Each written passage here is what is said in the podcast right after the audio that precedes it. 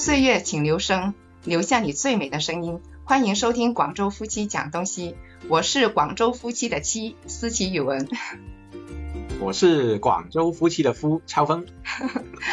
这期的节目呢，我们很荣幸呢，就邀请到文艺范的一个特别钟爱国画的梅影。首先，我们邀请梅影来跟大家打声招呼吧。Hello，大家好，是金文老师，超峰，你们好。哎，你好，梅影。那梅影，你多久才有了儿子的出生呢？其实我们二人世界过得蛮长的，我们结婚了三四年吧，四年才有了孩子，而且这还就像说孩子就像那个上天注定一样的 缘分。对啊，就好像是你刚才说的，就是经历过那么生死一刻的事情之后，上天就给你一个礼物了，是吧？对 对对。那你还记不记得，就是怀孕时候的那个自己是怎么样的吗？我很记得，记得很清楚。因为怀孕的时候，我觉得其实母爱的就从那个时候。当你怀着孩子，这个身子本来觉得自己还是小女孩，当你怀孕的时候，突然那个母性就在身上就体现了。那个时候，我看着所有的小朋友，我都觉得特别可爱，就盼望着自己的孩子快快那个生下来。因为怀孕的时候，其实说辛苦吧，也是辛苦的，毕竟身上多了十几斤的肉。那你说开心吧，那也是开心的啊。就是有时候会觉得，哎，自己的身体上会多了一个小生命这样子。那你会觉得整个怀孕的过程是开心的多呢，还是艰辛的多呢？我觉得其实艰辛很多，但是，这个艰辛自己的内心是开心的。就是艰辛很多，比方说你坐下去，你起来，有的时候压迫你神经，好像你自己起来都要人拉你一把，还有诸多的不方便。那个时候其实我那个时候事业也正忙的时候，还还要那个时候还大着肚子还要去工作，我觉得太多的不方便。但是呢，内心其实一直有一种幸福感在支撑着自己去克服种种的这些不方便与这种艰辛。嗯。你先生这么爱你，我相信这些怀孕的艰辛你都化为乌有了，是吧？对对对对，他对我其实那个时候挺照顾的，在怀孕期间真的挺照顾的，比我我觉得我妈照顾我照顾我都还细致。啊，无微不至哈。怀孕到生产的话，也是有一段比较长的过程。就我们现在这个年代的话，就比较流行。陪产呢？那那时候其实先生有没有说在你生产的时候就能够陪着你去生下小孩呢？哈，说到这个，说起来也笑话，他晕血，你知道吗？就是我那天产的那天，呃，因为是剖腹产嘛，因为当时我父亲也是医生，因为当时他就看了很多的这种产妇嘛，在就是本来说自然生产的过程当中。然后最终又生起来很困难，又改成了这个剖腹。他说，要挨几刀，不如直接剖腹。因为当时我的那个妇产科的专家给我看，他觉得我的那个就是如果顺产有点问题，觉得我的出口比较小，建议我还是剖腹。所以我就是剖腹产，就是正常的进去，然后就剖腹出来。因为剖腹那个他的一来看我刚出，呃，生完孩子他来接我的时候，他发现看到那个血他就晕过去了。哦，好，我妈和我姐在旁边，我还哦啊，要不然我谁管我？对 对，所以印象还是非常的深刻，这个那一刻的画面。美影啊，那你先生抱到孩子的那一刻有没有哭出来呀？有没有很激动啊？你说他还是我？他吗？呃，你你你先生啊？哦，他晕过去了，他没有抱到，当时抱到孩子，而且是我当时那个护士把那个孩子拿到我脸上碰了一下，啊，你知道我听到孩子第一声那个的时候，我的眼泪就止不住的流，那种情真的是止不住的流，我就觉得好神奇啊，自己的孩子啊，就就不断的流眼泪那种。啊，对，就第一次拥有了自己的小孩，然后就是那个骨肉嘛。那可能就那一刻第一次当母亲的感觉，从来都没有体验过，所以就会流露出这种的一个心情吧。对，五味杂陈，真的那个时候那种情感很丰富。嗯，对。那你儿子出生之后第一次抱着他有什么感受呢？就是有没有说叫个不停啊这样子？就我第一次抱着他，我就看着很可爱，真的，我就非常开心，确实一直在笑。而且那个时候的感觉就是觉得，哎呀，母亲真的，我为什么发现母亲为什么那么伟大？不管怎么样，那个时候身上就充满着很大的一种力量，就是这个孩子，我一定要为他做很多很多事情的感觉，就所有的动力都调动出来了，真的是那样的。嗯。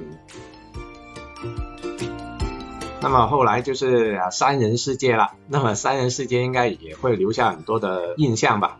其实你们当三人世界的时候，就是会经常做些什么方面的事情？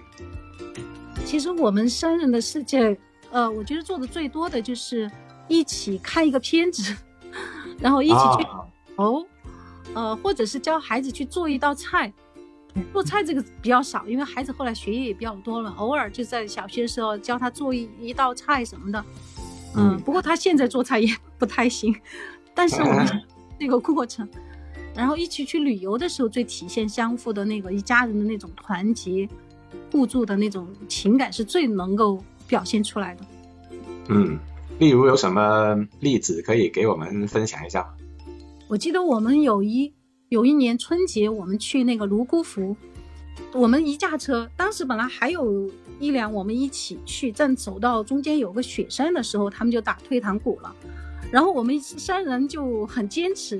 全靠相互的鼓励，我们就因为要经过大凉山，当时要经过大凉山，当我们开到那个大凉山那个很荒无一人的时候，荒凉的那个山上，在爬山的时候，我们觉得很可怕。他们就说啊，那儿有那种很老的什么老泥包要要抢车啊之类的。当时我们就看到，突然就前面有一个树子横在中间，我们说会不会是他们有意给我们制造故障，然后当我们遇到就会来人啊？他那个时候真的是很无助，你知道吗？如果真的被抢的话，那真的是很可怕。嗯。然后一直儿子就说：“我们不怕，有我，我是男子汉。”然后我当时也很鼓励我们继续走。看到前面有个交警了，我们就叫他，我们说：“哎呀，怎么办？前面有那个。”树子遮住，他就让一些这种移民呃，就彝族哈来帮我们搬开。哎，其实我说这些人挺好的，我们遇到的是好人，我们还当时还心里边还心里边好像还很内疚，还觉得这些人是不是要给我们横在那儿要抢？过程是真的是一个惊险，真的是一次惊险。但是我们通过这个，我们终于走到目的地，那种感觉，一家人的那种感觉，真的是又增加了那种，人家说那种亲情的那种凝聚力，好像又更增加了。对，那时候儿子是多大呢？那个时候儿子才还没有读初中吧，小学五年级吧，五年级好像是小学五年级。哦，那他那个时候能够说出那句话，还是挺有担当的。对我就是要想问一下，就他的当时的年纪是多大？然后因为主要是听到您提到的他说出的那句话，因为我觉得很不简单嘛。嗯。他在面对那种。比较特殊的情况之下，他能够有这种反应，反而去安慰起你们。那么我觉得就是可能你们的对他的教育应该也是在平时会有一定的与众不同的地方。我相信。当时其实我也很诧异，他怎么会那么勇敢说出这句话来？我们心里边都有点打鼓。哎，这个到底真的遇到了，心里边就在很在想，这个时候我们应该怎么样去机智的处理这个事情？因为那个时候必须要动啊。真的，如果真的遇到了，真的是很可怕的。那个地方荒无人烟，那节路。是的。哎，梅影，那我想问一下，就是你跟李先生教育孩子的那个时间，你们是怎么分配的呢？其实我们两个很幸福。我刚才说到了，其实我的父母在孩子的教育上帮我们 那个很长的时间是跟着他们，孩子可能都四五岁了才跟着我们。那么就是在这个过程当中，其实我还庆幸，就是没有，因为人家说隔代就比较宠爱嘛，他们还没有去把他宠得娇生娇生惯养的，就是溺爱他，呃太多，而且给他讲了很多的这种，你是男子汉，你要爱护你妈妈或怎么样的，就是在平时讲故事的过程当中，就是让他要去证实他，就是要让他知道自己是个男子汉，要面对更多的东西，而且人家说要对孩子要对他要。人家说富养女儿，穷养穷养儿子，还是怎么的，还是有一定道理的。就是对他，因为我姐姐是个女儿嘛，他们对他就是很宠爱。对他的话，对我这个儿子的话，他们就经常要给他提一些问题，让他去做。我觉得这个是我们平时要注意的一点，就是对男孩子一定要让他从小觉得他是担当，他是弟弟的男子汉，要不断的去给他灌输一些这些东西。嗯，那么小时候的话就有这些方面，希望他能够就做好了。那么。长大的话，又希望他能够成为一个怎么样的人呢？其实我觉得长大，首先我觉得就像人家说，百善孝为先。长大至少他首先是要孝顺的，要善良，就是说要有这种担当。因为其其实就是说，人家说从小看到三岁孩子三岁就看到老，就是一定要让他有比较正确的三观，就是人生观、价值观和世界观，就要做到那种贫贱。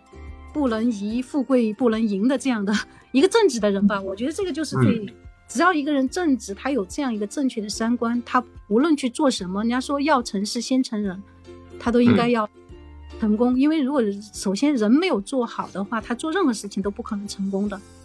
嗯，你这个说法我觉得真的是太对了。我之前跟你聊天的时候呢，你不是说，哎，你的儿子已经大学毕业了是吧？对，今年毕业。对啊，那很快就可以娶媳妇了哦。那你对于未来的话，那你对儿子还有媳妇有一些哪些的寄望呢？其实我觉得，其实就像对媳妇来说，我觉得有一句话说的比较对，我一直比较认可这个，就是说。门当户对，并不是说金钱的这个门当户对哈。我希望他对这媳妇和儿子的他找的这样的，他也一定是一个家庭教养和文化素养是在一个比较相当的这样的。因为其实中国的婚姻，它不仅是两个人的婚姻，它其实是 两家人、更多人的一个婚姻，真的是这样的。所以我希望大家有一个同样的一种，呃，就是两个家庭至少他的文化素养要相同，这样对接下来的相处。会更加的比较适合吧，这样嗯，就会容易一点啊，不然就是怕就结婚的话，像您说的，不单只是两他们两个人的事啊，就万一如果说呃两个人闹得不愉快的话，其实也会成为他们两个人的一个负担。那所以当然作为就是长辈的话，也不希望这种事情发生了哈。那么那个就可能比较长远了。那目前的话，按照您儿子，呃，才刚刚大学毕业的话啊，这个状态对于您来说应该是一个比较好的状态嘛，又不用带孙子啊，然后儿子的话又基本上不用你怎么样去负担了。那么其实你怎么看待目前你自己的这个生活状态呢？哦，我目前我觉得生活状态挺好的。一个是最近调整了一下自己工作的节奏，就是项目啊，有些项目进行了一些调整，再加上他这边不用我去担，因为他学习的时候或者什么时候不用，暂时不用操心太多，我就可以更好的去享受我自己喜欢的一些兴趣啊，比方说做播客啊，比方说画画，我觉得真的是挺好的一个状态。这个时候我可以就是说让自己之前没有做的很多事情。都去把它捡回来，应该这样说。其实我挺羡慕你的美影，就是其实如果我到你现在的年纪的话，我也会很享受你现在的生活，就是闲时就可以画画，然后闲时又可以做一下播客呀，这样子。其实我是挺羡慕的。那我想问一下，你现在做播客，那个专辑名好像叫《美影学国画识古今》嘛？那你能不能跟我讲一下你的这个播客专辑里面是大概讲一些什么内容方面的东西呢？其实这个播客就是把我学国画过程当中，就是说我在对国画的学习与探究中所学到的一些感受啊，呃，用一种新颖轻松的视角与大家来分享交流，就是能让更多的人去了解并且爱上我们的中国画。其实就想通过播客用声音来轻松的让大家轻松的了解和欣赏中国画语它丰富有趣的绘画史，这样的话也算是对我们这种国粹的一种传承吧，我觉得挺有意义的。那在未来的日子里面啊，如果你有孙子孙女的话，那你会不会带着他跟你一起学国画呢？我想我应该会。对，确实不不能让这个国粹失传嘛。那就从自己家族来说的话，我觉得也是应该就把你这个特长和兴趣爱好就传承下去了。对呀，对，这不仅是一种兴趣爱好，其实也可以培养他们的一种性格，因为兴趣爱好其实也可以滋生他们的很多的一些对我们中国文化这种，这个确实是一个非常珍贵的艺术和精神财富。需要我们一代代的去探究它，去传承它。嗯，那你的播客专辑里面，小孩子会听得懂吗？小孩子听得懂，他们其实听了以后，应该对他们对哦，什么是国画有一个比较落地的认识吧？对，现在因为可能通过音频的话，它毕竟画画这个东西是，如果看到有。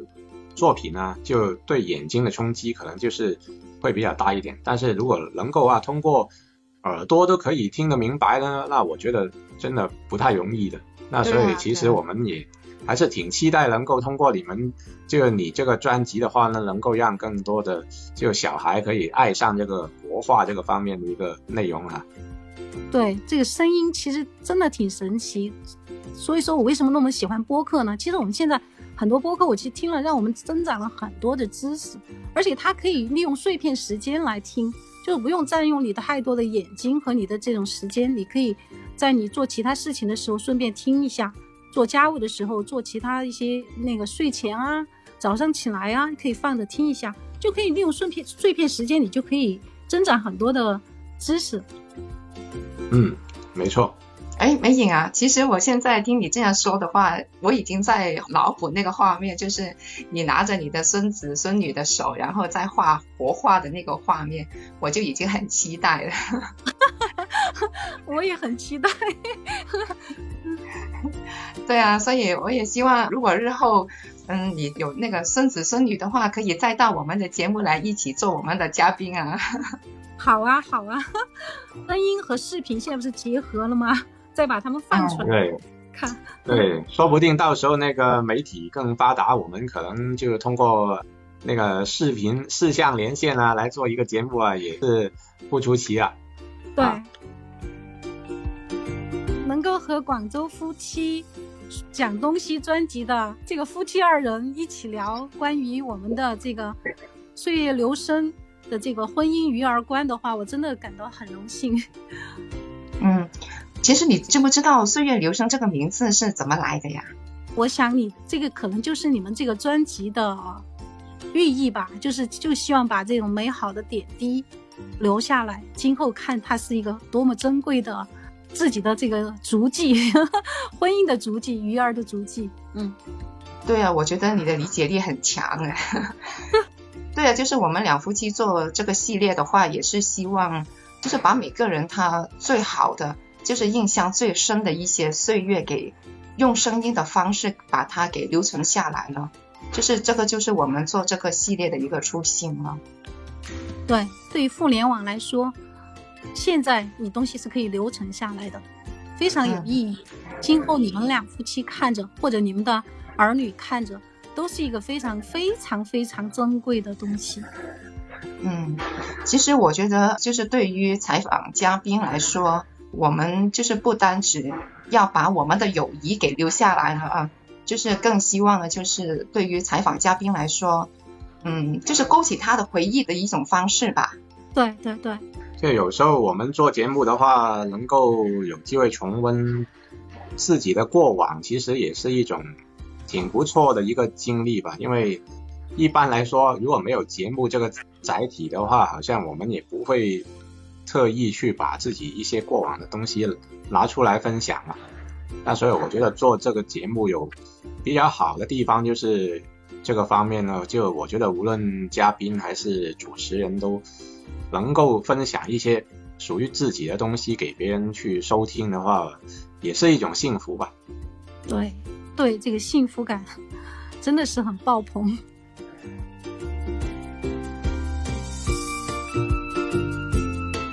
其实我们采访嘉宾的时候，我们也会选一下。所以我是觉得你是很适合我们采访的那个对象，因为你有很丰富的那个婚姻的经验。就是有时候两个人在一起久了，可能会不知道怎么相处，那你就会给我们一个很好的一个呃建议啊，或者是哎，可能三言两语就把这些疑问给拨开了，给弄清楚了。所以我觉得你是一个很好的嘉宾。过奖了。其实我我觉得，呃，婚姻当中每一个人其实有个很关键的点。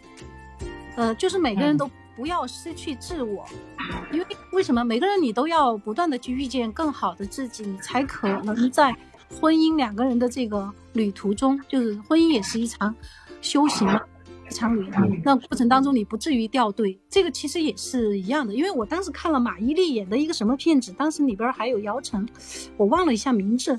当时姚晨是一个律师，这个律师。呃，当时他在打，他本身也是其中的一个女人，就是讲述的，他给另外一个女人，那个女人来打，就是离婚官司的时候，就是说，那个女人其实以前很强，但是她结婚了以后，她就为了自己的儿女，为了这个家庭，她就成了一个全职太太。那个姚晨对她，她来打官司，对她说的一句说你你可怜可怜我，让我拥有孩子的什么什么，让我把这个什么，呃，就是你作为律师，你应该支持我。姚晨其实说：“他说法律是无情的。他说，当你在选择作为全职太太的那一天，你就应该想到有今天。其实他这句话说起来很好像很无情，但是实际上真的是很有道理的。就是每个人你都在婚姻当中不要失去自我，一定要有，一定要不断去遇见更好的自己。你只有不断的提升自己，夫妻二人共同去成长，你才能让你自己的这个婚姻，它真正的稳定。因为婚姻的稳定不是说。”就像我们大家也看了我的后半，哎，我的前半生还是马伊琍，对对，嗯，其实也是这个道理。她失去了自我，虽然她过得很悠闲，但是最终，其实她老公出轨的那个人比她其实还差远了。她后来自己重拾自己的这个事业啊，自己的各方面的提升，然后让她自己又重新充满了这种光环。所以，在婚姻当中，无论是女人还是男人，都不能失去自我的这种成长的。意愿，嗯嗯，你会不会觉得做全职妈妈就是失去自我的一个东西呢？其实也未必，因为现在的话，互联网啊各方面都发达了，全职妈妈可以做，但是你。并不是说做全职妈妈你就可以停止成长啊！无论为了你自己还是为了你的儿女，你都要去成长啊！那我们现在，比方说我们做播客也是全职妈妈的一个选择啊，比方做有声书也是全职妈妈的一个选择，还有很多很多事情，就说你可以在家里一方面又做了全职的这个妈妈或全职太太，同时你也可以提升你自己啊！你要找到一个你自己，比方我们学国画也是一种全职妈妈可以做的事情啊。而且你提升了自己的素养以后，你在带孩子的时候，你可以共同带着孩子一起去学国画。这些其实我并不是说不能做全职妈妈，就是说你在做全职妈妈的时候，每个人不能就是说让自己停止前进，停止去追求一些精神上的还是综合素养上的一种不断的。遇见更好的自己，我觉得人生就是一个修行。那么这个修行，我们不能让它很贫乏、很痛苦，我们要让它成为一种美丽的修行。因为我有一个专辑，我一直想去做，只是没有时间。